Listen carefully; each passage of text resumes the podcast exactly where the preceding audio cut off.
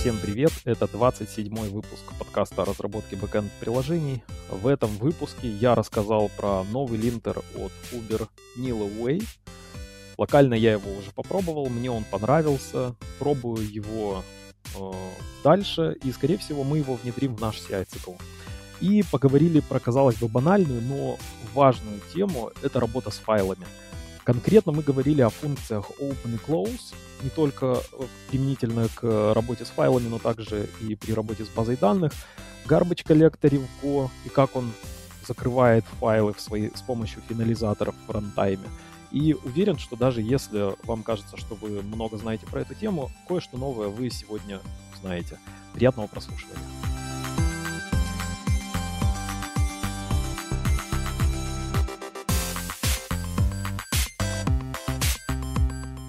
У компании Uber вышел новый линтер. Достаточно недавно они опубликовали э, его на GitHub.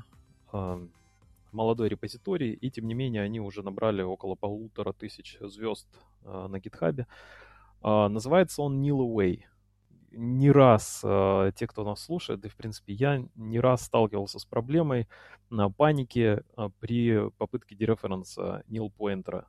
То есть, предположим, у нас э, какая-то функция принимает э, или какой-то фрагмент кода, пытается работать с переменной, с указателем, делает dereference, так как это nil, runtime выкидывает панику. Mm-hmm. Ну и в э, Uber тоже эта проблема существовала, они это все логировали, э, у них были сервисы, которые э, испускали более трех тысяч паник в сутки, и э, чтобы, вот знаешь, в общем э, виде попробовать э, решить эту проблему, они вот как проблема. раз... Да, да, да. Ну, то есть на больших масштабах это заметно. То есть в Uber mm-hmm. больше 900, ну, 90 да. миллионов строк кода. Я так, кстати, прикинул, у них, смотри, 90 миллионов строк кода, примерно 2000 разработчиков. То есть, если так поделить, получается, на одного разработчика приходится примерно 45 тысяч строк кода. Да что, в принципе, так при умере, ну, при хорошей нагрузке, если ты пишешь примерно по 2000 строк в неделю, то за полгода ты вот свою, собственно, кодовую базу можешь написать, а потом, видимо, ты ее как-то вот так вот э, мягко поддерживаешь. Скорее общем, всего, ты работаешь с чужой, с чужими строчками. Скорее всего, да. Там все намного сложнее. А, возможно, да. Но, в общем, тем не менее, 90, миллион строк, 90 миллионов строк кода, у них монорепозиторий, а, основной язык программирования Go, ну, есть у них все. А, у них в том числе и Java есть, они активно использовали а, и продолжают использовать для каких-то сервисов. И у них похожий сервис был для Java, он назывался Nullaway, а для Go они написали аналогичный, но более продвинутый, называется Nillaway. Я его себе локально поставил, ставится он, как всегда, просто там go install, go install, и у тебя готовый этот бинарник для того, чтобы проверить свой проект как на легко вот эти они решили проблемы. проблему на миллион долларов? Ну, я думаю, даже больше, потому что они говорят, что у них там в том числе падало, падали сервисы, и был даунтайм вот из-за таких проблем, то, что в деплой попадали, э, попадал код с э, потенциальными проблемами. Uh-huh. А, и в Go на самом деле уже есть линтер, который решает эту проблему, но он супер-мега примитивный. А здесь ребята прям реализовали там какой-то а, алгоритм чуть более сложный. Я чуть-чуть э, разобрался в нем, но я для подкаста вот не буду его озвучивать. То есть э, там идея такая, что а, выстраивается цепочка определенных логических условий, типа и или вот у тебя есть ряд переменных, и нужно подобрать такую комбинацию, при котором э, этих значений true или false, при которых появляется э, определенный там, результат true или false. То есть есть э, алгоритмы, которые быстро решают эту задачу, такую специфическую задачу. И э, на самом деле вот у меня на самом крупном проекте достаточно быстро этот линтер отработал.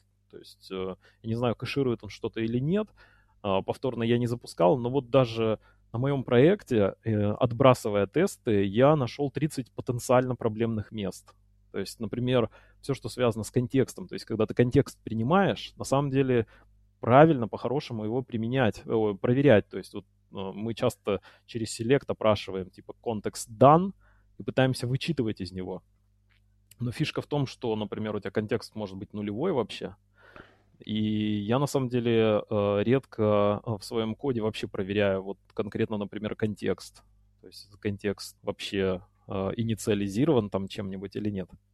Ну, не только такие проблемы, на самом деле и несколько таких серьезных э, потенциальных проблем. Поэтому, в принципе, полезная штуковина, рекомендую поставить. А, есть единственная а, проблема а, с тем, что так как это еще такой достаточно свежий проект, сам Uber его опубликовал только 15 ноября, то есть э, там сколько, недельку с небольшим назад, 10 дней назад, и они говорят о том, что возможно ложное срабатывание. Ну и плюс э, иногда он срабатывает. Я конкретно у себя в проекте такого не заметил. Возможно, они быстренько сейчас все наверстывают и исправляют. Но если вдруг такие ложные срабатывания появляются, как и почти в любом линтере, можно э, подавить срабатывание линтера. И интересно то, что у Uber 90 миллионов строк кода, но э, если, например, сейчас применить этот линтер, они, по крайней мере, так пишут о своем опыте, если бы они применили сразу этот линтер на всю кодовую базу, то это бы сильно замедлило, потребовало, ну, в Continuous Integration Workflow у них бы потребовалось то, чтобы, наверное, э, исправить куча кода, либо, знаешь, подавить все, все вот эти проблемные места в старом коде, но можно также использовать и этот линтер только для новых, нового кода. Ну вот вдруг кому-то будет интересно, и он будет внедрять в том числе в свой Continuous Integration Workflow. Я пока только локально все это поигрался с этой штуковиной, но, по-моему, у нее хороший потенциал на то, чтобы стать таким достаточно успешным, популярным проектом.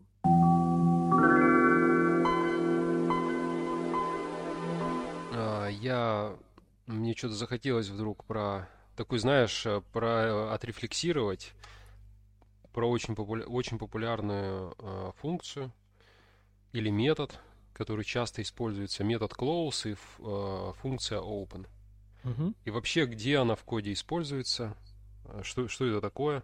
Чаще всего я, например, в своем коде использовал в отношении файлов. Я добавлю немного контекста, то, что сейчас Боря разрабатывает для наших внутренних нужд агента, который собирает логи и отправляет в наш коллектор логов. И он там немножечко хитрый, ну, конкретно в нашем случае. Поэтому, наверное, я думаю, в большей степени этим спровоцирована вот эта тема. Я, честно говоря, не уверен, что этим. Мне кажется, многим и другим тоже. Ладно, давай. Вообще, это очень странное такое название у метода open, согласись. Тебе не кажется, что это странное хотя бы по названию? Дело в том, что что-то делает open. А, например, когда мы работаем с файлами. Ну, ты получаешь какой-нибудь указатель, на самом деле. То есть у тебя есть файловый дескриптор. А что это такое? Давай вот если э, так вот. Ну, дескриптор — это описатель. Окей. То ага. есть у тебя... Ссылка. Да, да, условно говоря, это ссылка, да, там, где у тебя находится этот файл, какие-то, да, да, да. знаешь, э, у тебя должен быть э, позиция, где ты там читаешь, пишешь uh-huh. в этом файле, uh-huh. какая-то метаинформация про файл, типа размера, имя и так далее, там права uh-huh. доступа. Ну вот это все. Ну вот смотри, если, например, файл э, проводить аналогию с реальной жизнью, вот файл э, в реальной жизни это, наверное, какая-нибудь книга.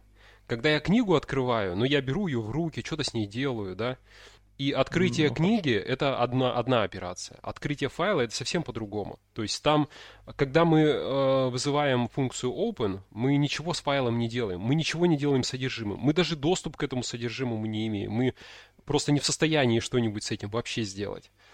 И открытие файла в программировании, вот поэтому название, мне кажется, немножко такое, а, ну, неочевидное, что ли. Наверное, было бы правильнее назвать поиск, если бы я, например, нейминг придумал, я бы, наверное, назвал это поиск. Потому что э, открытие файла это как раз-таки поиск э, той, той самой э, структуры, которая описывает это э, содержимое, где расположено содержимое на диске. Ну, интересно, интересно, я никогда про это не думал. И, э, то есть это не операция над э, файлом. Если бы я, например, э, придумал какую-то аналогию из реальной жизни и захотел кому-то объяснить, кто первый раз об этой концепции слуш... услышал, я бы, наверное, сказал, что вот представь, ты приходишь в библиотеку к библиотекарю и просишь ему, найди мне вот такую-то книгу. Он приносит тебе книгу и, знаешь, еще принесет тебе такую закладочку. Ну, чтобы, допустим, ты прочитал несколько страниц, и можешь там оставить эту закладочку, чтобы запомнить, э, чтобы потом с этого места продолжить чтение, например. То есть вот открытие это скорее всего вот э, такой поиск, а, и плюс еще получение каких-то дополнительных а, средств а, для, ну, типа файловый дескриптор с офсетом. И даже если посмотреть на сигнатуру этой функции, ты как бы функции передаешь строку. Строковое представление пути. То есть это путь. То есть mm-hmm. это то, что необходимо для поиска. А в ответ ты получаешь файловый дескриптор. То есть функция open это что-то вроде размена размен э, строки на файловый дескриптор, а потом ты с этим файловым дескриптором работаешь. Еще интересная такая мысль. Это по поводу файлового дескриптора, вот по поводу офсета. Зачем нам нужен офсет?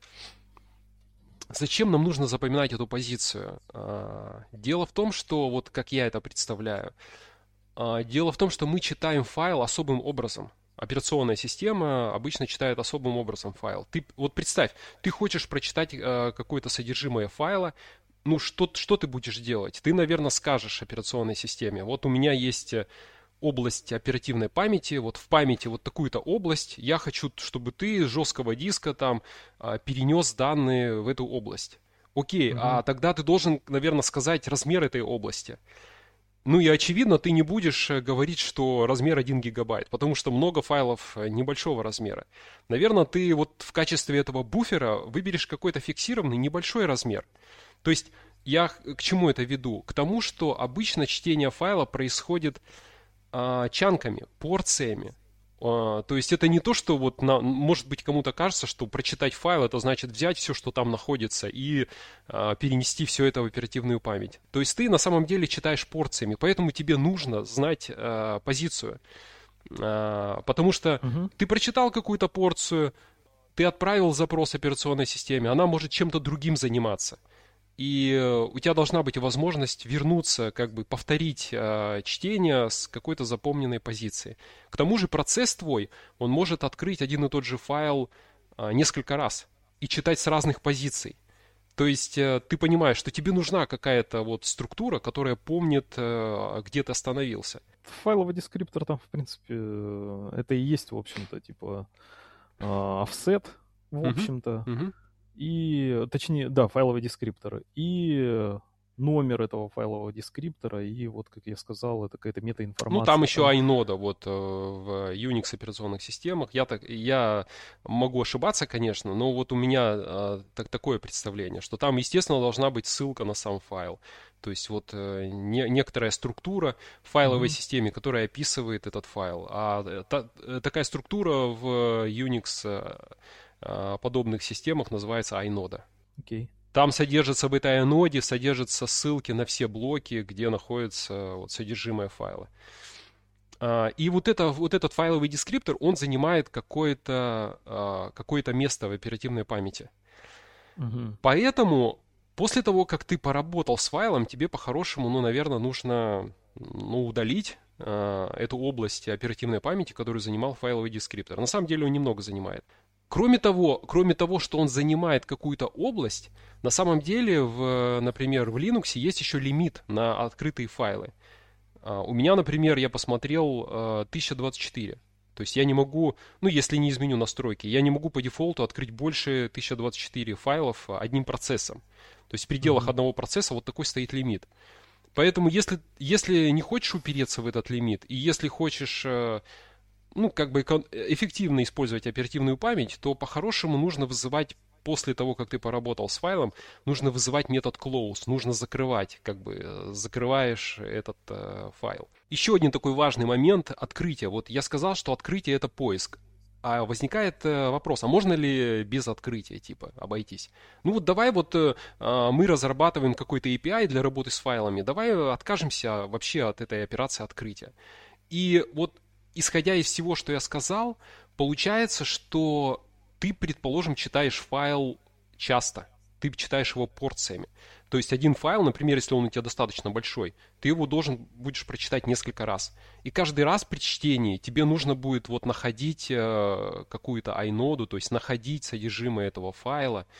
Угу. И вот этот поиск, получается, он отнимает какое-то время, и открытие позволяет тебе оптимизировать, то есть выполнить поиск один раз, а потом просто использовать вот файловый дескриптор, который ссылается на iNode. То есть ты как бы вот повышаешь эффективность, э, меньше выполняешь операции по поиску. Операция по поиску, она на самом деле не такая простая, как может показаться. Ты, например, ну вот э, операционная система всегда знает, где корень находится. То есть айноду корня легко найдет. Но потом э, операционке нужно открыть этот корень, открыть корневую директорию и посмотреть под директории, какие там есть сейчас. И убедиться, что то, что ты указал в пути под директорией, действительно существует. То есть приходится вот постоянно там прыгать э, из заголовка файловой системы в данные, проверять там что-то, читать эти директории, потом прыгать обратно. Директория это тоже файл а, в Unix, то есть э, они тоже открываются как файл, там читается содержимое. И вот эти постоянные прыжки, вот этот поиск отнимает какое-то время. Поэтому вот к открытию а, файла можно еще относиться как э, к способу оптимизации. Ты просто один раз делаешь поиск, а потом не нужно его тебе делать. Ну, слушай, вообще, в принципе, я так редко работаю в последнее время с файлами что чаще всего, и вот в прошлом выпуске мы вообще говорили про SQLite, которые создатели говорят, что относитесь к SQLite как э, к открытию файла fopen. Ну, там понятно, почему они такую проводят аналогию. У тебя появляется более какой-то вроде как совершенный, более сложный инструмент для э, манипулирования данными, в том числе и файлы можно, наверное, в SQLite запихивать. Э, насколько это хорошая практика или нет, э, э, я думаю, нет больше, чем да. Ну, в общем, мне, например, редко приходится работать со сториджем. Как правило, все, что я делаю, это просто сохранение файлов на диске и раздача потом этого файла. То есть даже редко я делаю процессинг этих файлов. Чаще всего это просто какое-то хранилище у меня, которое как-то там реплицируется, или вообще типа по э, Amazon S3 протоколу, куда-то оно там в клауд запихивается, этот файл. А если он лежит локально, то только до того момента, как он попадет в клауд. То есть я к чему это все говорю? К тому, что этот вопрос оптимизации, он редко вообще возникает. То есть э, э, возможно, что если ты работаешь вот с файлом, как, например, там э, с базой данных, да, то есть у тебя база данных, э, тебе нужен энергонезависимый storage, а, соответственно, тебе нужно постоянно держать открытые файловые дескрипторы, не постоянно не открывать, закрывать их, да, и ты как-то постоянно там пишешь, читаешь, хранить указатели на смещение в этом файле, то вот для таких задач это характерно. А для нас скорее это редкая э, возникающая задача, там, а, держать постоянно открытый файл. Ну да, у меня вот, например, когда я эту свою библиотеку разрабатывал, у меня есть два подхода. Я дело в том, что открываю файл, при этом я с ним работаю несколько раз. Но я решил посмотреть, э, насколько я буду экономить, если я буду не открывать а, каждый раз, когда я с одним и тем же файлом работаю. А если я файловый дескриптор, например, закэширую и буду его переиспользовать? Ну, просто в переменной сохранишь. Ну, вот, кстати, как раз да. То есть, э, насколько вообще... Вот ты сказал, что функция open — это оптимизация, да? То есть, э, типа, мы э, вместо того, чтобы каждый одно раз... Из, одно из, не только. Но ну, да. open на самом деле сложная такая функция. Ты ей передаешь еще и mode, mode bits, ну, то, то есть, эм, ну, в каком режиме ты хочешь открыть этот а, а. попытаться открыть этот файл, потому что может и не получиться. Ну вот, например, в Python ты, ты от, открываешь не mode bits, а вот э, это называется в каком, в каком режиме, да, в Python, например, либо для чтения ты открываешь, либо для записи, например. То есть еще можешь такие а, передавать опции. Да, и вот ты делал бенчмарки, то есть насколько вообще быстро, конкретно, например, на твоей машине, я не знаю, ты запускал? Есть, я решил посмотреть... Я понимаю, там супер я... быстро вообще все это отрабатывает Open. Я э, решил посмотреть, э, сколько у меня потре... Потре... По... По... сколько я потрачу времени на открытие файла, на чтение какого-нибудь одного байта и на закрытие файла. То есть сколько вообще будет все это занимать? Э, то есть если, например, у меня была следующая задача, если, например, эта операция будет занимать очень много времени, то я тогда mm-hmm. буду думать о том, как ее оптимизировать, как ускорить процесс. Например, э, через кэширование файлового дескриптора. У меня это занимало всего лишь 15 э, тысяч наносекунд. То есть, ну, это для, для моей задачи это было пренебрежи, пренебрежимо мало. Поэтому я решил не оптимизировать. Э, в будущем подумал о том, как я буду это оптимизировать. У меня есть э, решение. Но пока я решил, вот пока я нахожусь в процессе разработки библиотеки, пока я это отложил на потом, Угу. И к тому же видно, что это не такая, не какая-то критическая проблема, а, за которую сразу стоит браться. Если бы там это э, измерялось миллисекундами, я бы, наверное, тогда подзадумался. А тут, получается, это микросекунды. Ну, то есть, это совсем ничего. Пренебрежимо мало для конкретно твоей Да, для моей задачи, задачи это если прям... у тебя, наверное, было миллион файлов, там уже и микросекунды имели значение. Да, да, да. Для, для, конкретно для моей задачи 15 тысяч э, наносекунд, ну, то есть, э, а, например, вот я недавно читал про структуру э, кэша в процессоре. Там есть L1 кэш, L2, L3. Вот L1 кэш доступ 1 наносекунда, просто доступ э, к данным. На L2 кэше там доступ 5, на, 5 наносекунд. На L3 э, там что-то кажется 10 наносекунд. 50. Э, в оперативную память. Не-не-не, в оперативную память от 50 до 100. Ну, Просто ну, это в... мы говорим про процессор, да. Это как бы, а тут э, же речь с, э, сейчас мы до этого говорили о А тут жесткий диск. Файлов. А тут жесткий да, диск. Тут жесткий То есть диск. вот э, оперативная память 50-100 наносекунд, а жесткий диск, ну, с открытием, то есть поиск, ты пробегаешься по нескольким файлам, что-то читаешь, 15 тысяч, ну, как бы, ну, не знаю. В общем, мне показалось это немного. Ну и плюс я хочу добавить в пользу твоего супер метода, когда ты открываешь э, файл, получаешь файловый дескриптор и делаешь все, что тебе нужно сделать, и тут же закрываешь этот файл.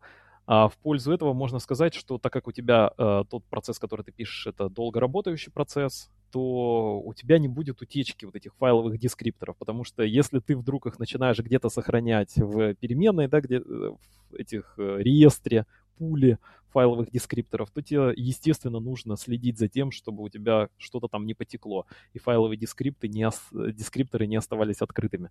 Плюс возникает там часто, ну, не часто, точнее, у меня похожая была проблема, таким же абсолютно способом я ее решал, то есть, ну, правда, я использовал Netify, а, особенности операционной системы Linux, то есть можно подписаться на события, возникающие в файловой системе, и ты уже, получая события, там что-то поменялось в файле, создался файл, ты начинаешь, например, э, там выполнять какую-то go-рутину, которая обрабатывает этот конкретный файл.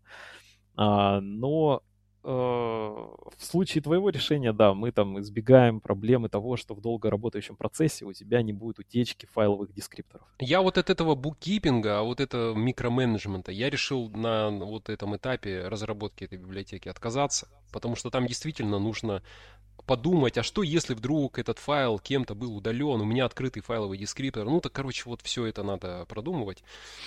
И э, мне показалось проще, если я вот, когда надо, открываю, потом, когда тут же не надо, что-то сделал полезное, уже не, нужно, я как бы закрываю. Еще интересный вот вопрос по поводу закрытия, по поводу закрытия файла. А нужно ли это вообще делать?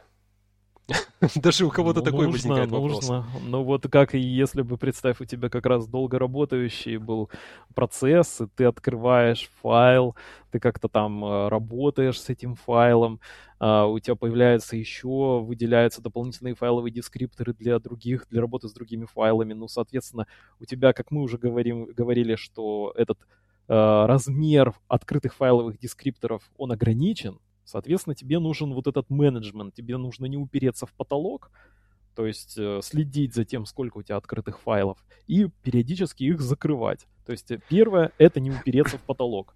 Вдруг у тебя там нужно одновременно менеджерить миллион файлов. Ну, соответственно, тебе хочешь не хочешь, если у тебя на один процесс 1024 открытых э, файловых дескрипторов, то тебе нужно вот эту, по крайней мере, штуковину менеджерить, соответственно, тебе нужен close. А второе, как мне это видится, если ты работаешь с а, файловыми системами, которые сильно буферизируют запись, то в момент клоуза ты как раз можешь словить ошибку. Правильно я понимаю, что, например, если у тебя NFS, Network File System, сетевая файловая система, примонтировал раздел какой-нибудь с сети где-нибудь, то ты, несмотря на то, что вроде как ты и записал, и ошибки у тебя нет. Когда ты закрываешь, ты э, гарантированно, я насколько понимаю, э, должен получить результат. То есть у тебя должна произойти запись. На самом, на самом буфера, деле, вот, у тебя... вот угу. да, я, я тут добавлю, очень, это очень интересный тоже момент. А, дело в том, что вот мне стало интересно, как э, а, как, как операционная система работает с файловой системой. Ну, в частности, а, мне стал, мне стал интересен API системных вызовов. Я решил посмотреть мануалы в Ubuntu, мы работаем постоянно же с тобой в Ubuntu, и у нас mm-hmm. можно легко посмотреть, например, э, описание функции write, или описание функции open, или описание функции close, именно mm-hmm. функции, что она делает. И там очень такие ценные комментарии на самом деле.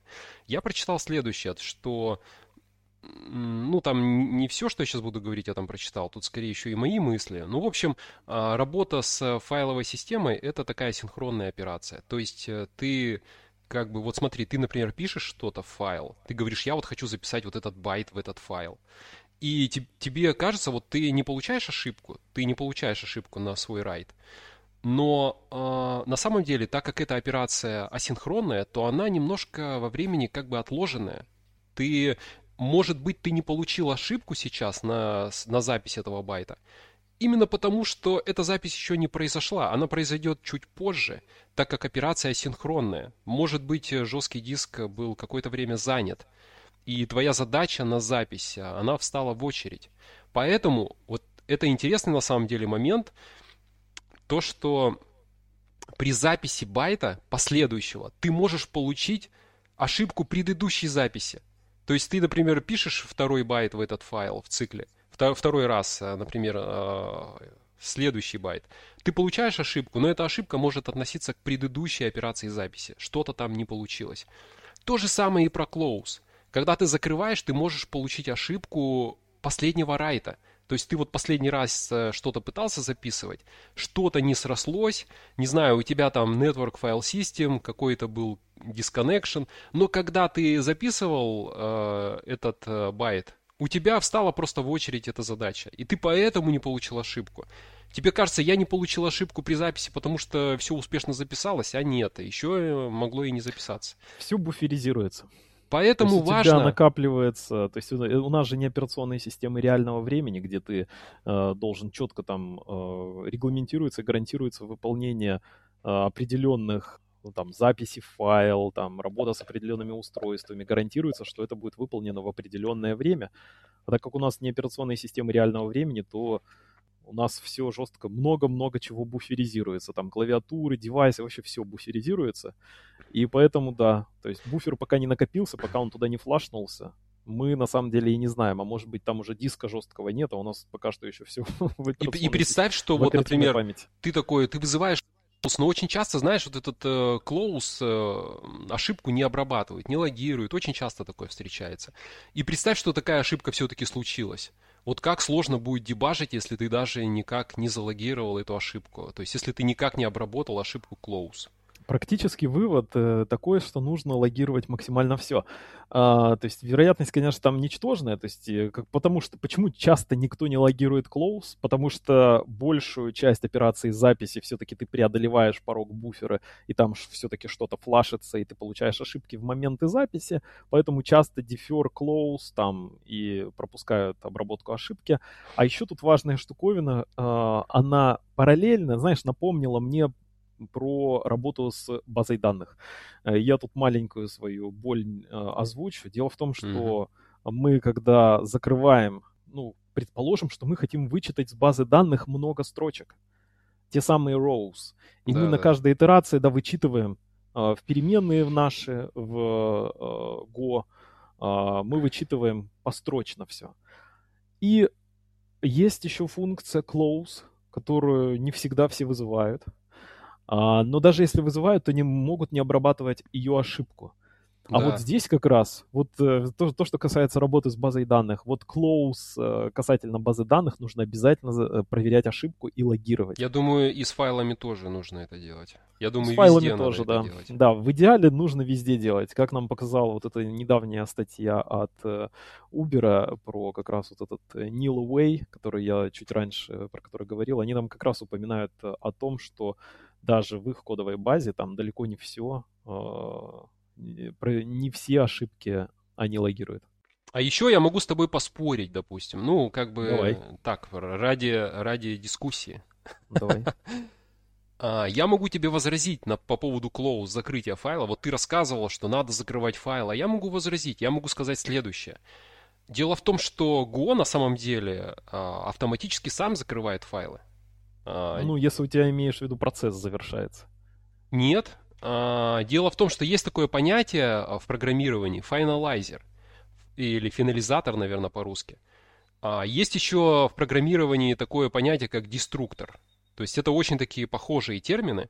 Угу. И э, у файлового дескриптора, у открытого файла, автоматически устанавливается finalizer. То есть э, такая функция, которая его э, закроет. И когда garbage коллектор э, в Golang находит, э, что, например, больше на этот, на этот файл никто не ссылается в коде, и его надо как бы удалить, то перед удалением garbage коллектор э, он выполнит finalizer, то есть он выполнит закрытие файла за тебя. Это, конечно, прикольно. Я, На самом деле, э, core-разработчики, они, они стараются по минимуму использовать Finalizer, потому что у него есть недостаток по сравнению с деструктором. Деструктор — это вот, например, ты руками говоришь, я хочу удалить этот объект. И деструктор в этот момент вызывается. То есть у него, знаешь, ну, он более предсказуемый. Ты точно знаешь, когда вызывается деструктор. В случае finalizer а он вызывается только когда garbage collector э, ну, решит э, удалить объект, а это может быть когда-то в будущем, то есть ты не знаешь когда. И, между прочим, у тебя скрипт может вообще завершиться, если ты недолго живущий, например. А finalizer, например, э, не успел выполниться, потому что garbage collector не успел обнаружить. То есть скрипт быстро завершился, и вот, пожалуйста, finalizer ничего не смог сделать из-за этого. Поэтому они стараются такие вещи не использовать. Э, но вот э, это интересно, что у файлов э, есть на самом деле э, finalizer в Golang. Интересно посмотреть, как это запилено. То есть он, получается, понимает, что это файловый дескриптор. Там так сделано, там есть runtime э, package, у него есть setFinalizer метод, ты ему передаешь э, объект и передаешь функцию, которую нужно выполнить. Обалдеть. И garbage collector э, видит, что это, ну, э, там, что этот объект нужно удалить, и что у него есть вот этот finalizer. Есть finalizer. Да, есть finalizer. Поэтому вот э, с файлами, э, может быть, они закрываются за тебя. Но при закрытии, когда finalizer закрывает их за тебя, он, естественно, не обрабатывает ошибки. То есть, Поэтому... подожди, я понимаю, что я могу в том числе написать свои finalizer ы для каких-то своих... Э... Да, ты можешь сделать так, как не рекомендуют э, э, core-разработчики Golang. Я понял. Но, тем не менее, перестраховаться, потому что на самом деле для файлового дескриптора, как мне видится, это все-таки оправданная мера, потому что файловый дескриптор это такой исчерпаемый ресурс в операционной системе, и будет крайне стрёмно, если твой процесс будет сильно-сильно выедать этот ресурс, э, таким образом как бы мешая другим процессам в операционной системе. Еще интересно про открытие и закрытие. Это поговорить действительно вот в разрезе базы данных. Это тоже мы часто делаем. Например, в Database Package есть э, функция Open, которая подключается к твоей которая, ну, не подключается, но она как бы что-то делает, да? То есть она как бы подключается к базе данных.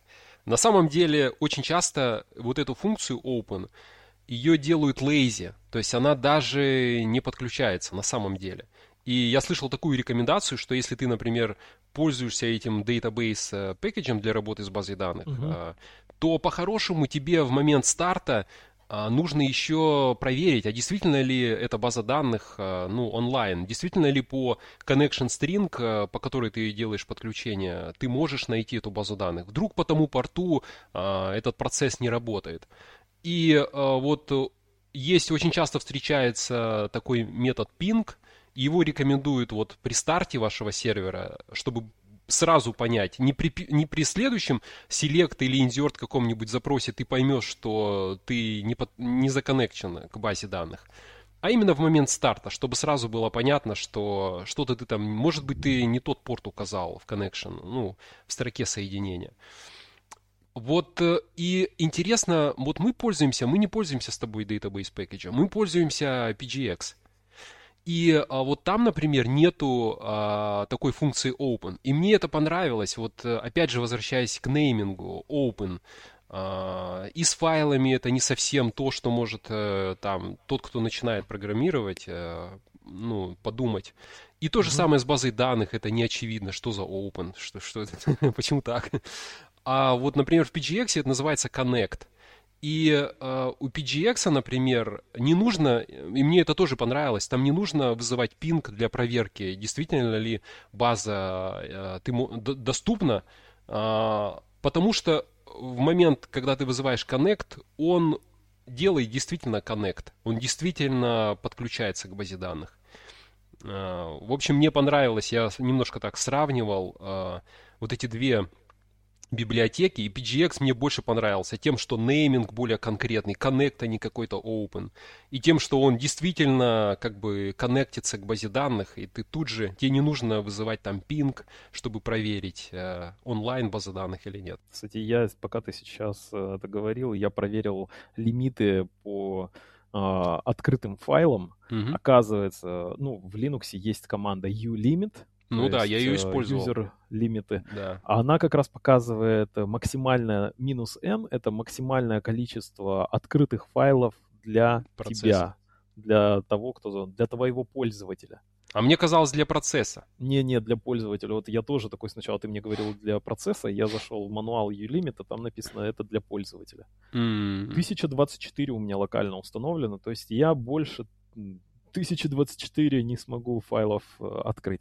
А вообще в системе а, в Linux есть специальный файл, который тоже определяет максимальное количество открытых файлов. Это файл max slash procs. В общем, там есть э, файлик где-то в глубине, называется файл max. И 9 на 10 в 18 степени, ну там еще много всяких разных цифр. Ну, в общем, это гигантское количество, его там сложно будет исчерпать, поэтому то, что мы говорим с тобой об э, исчерпаемом ресурсе, да, для тебя как для пользователя, это исчерпаемый ресурс, предположим, у тебя запущено под твоим пользователем несколько процессов, да, как это часто бывает, и, соответственно, для э, эти процессы между собой конкурируют за исчерпаемый ресурс открытых файловых дескрипторов. Поэтому uh-huh. вот э, с этой точки зрения, в принципе, 1024 не выглядит таким уж большим числом. Особенно если ты активно работаешь с файлами. Поэтому работаем с файлами, нужно аккуратно, внимательно это все делать. И несмотря на то, что есть Finalizer, о котором ты, Боря, говорил только что, как за правило, наверное, все-таки стоит взять э, явное закрытие. Да-да-да. Не полагаться. Интересно еще, поведение почему ввели вообще такие лими- лимиты. То есть файловый дескриптор занимает совсем чуть-чуть места. Ну, я не знаю, там, наверное, несколько байт. Там, ну, там совсем немного. Почему вообще ввели а, этот лимит?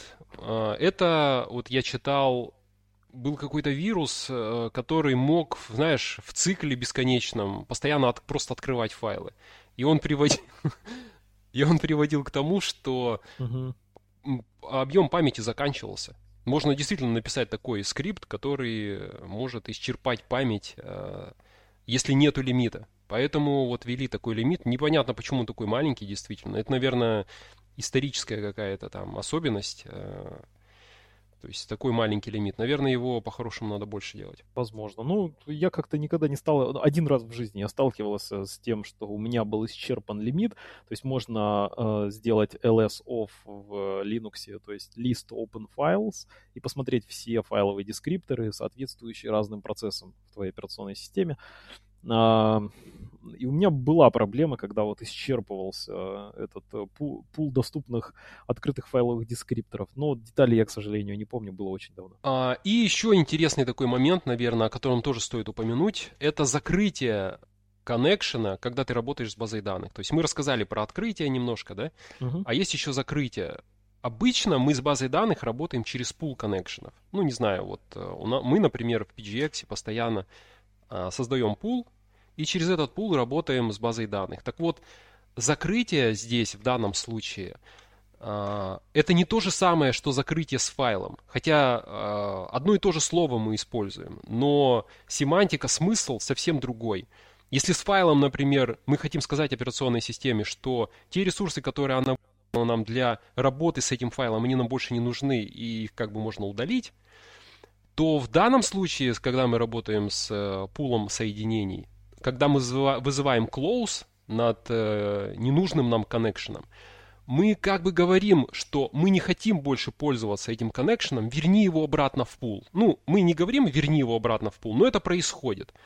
А, то есть э, там не происходит, э, как с файлом, удаление, там, очистка. Он просто в пул возвращается, чтобы его можно было переиспользовать, этот connection. Ну, это, знаешь, мне кажется, все-таки для единородности такого, единообразия интерфейсов. То есть ты привыкаешь работать с коннекшеном, и там есть close DAO коннекшена. И, наверное, для того, чтобы как-то единообразно работать и с пулом, ты тоже можешь... Но согласись, нейминг не, не очень э, хороший, потому что закрыть соединение Согласен. close connection, это, ну, любой человек подумает, что connection закрывается. А на самом деле нет, вообще-то нет. Он не закрывается, он, ну, он может закрыться, если там какие-то лимиты там есть. Там надо смотреть, как пул настроен. То есть э, этот connection может не вернуться в пул. Но вот в моем кейсе он часто возвращается в пул, и как бы он вообще не закрывается. Ну, в общем, а, вот так, такая, такая, в общем, интересная, интересные мои а, размышления, да, над неймингом.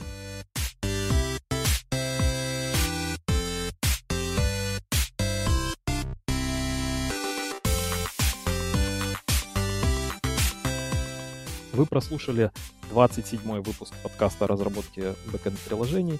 Вы можете подписаться на нас на разных платформах, и, скорее всего, в ближайшее время наш подкаст также опубликуют на Яндекс Музыке. По крайней мере, мы подали заявку а, для публикации нашего подкаста на этой платформе. Также можете задать нам вопрос а, либо в секции комментариев э, в Телеграме, либо написав мне на почту.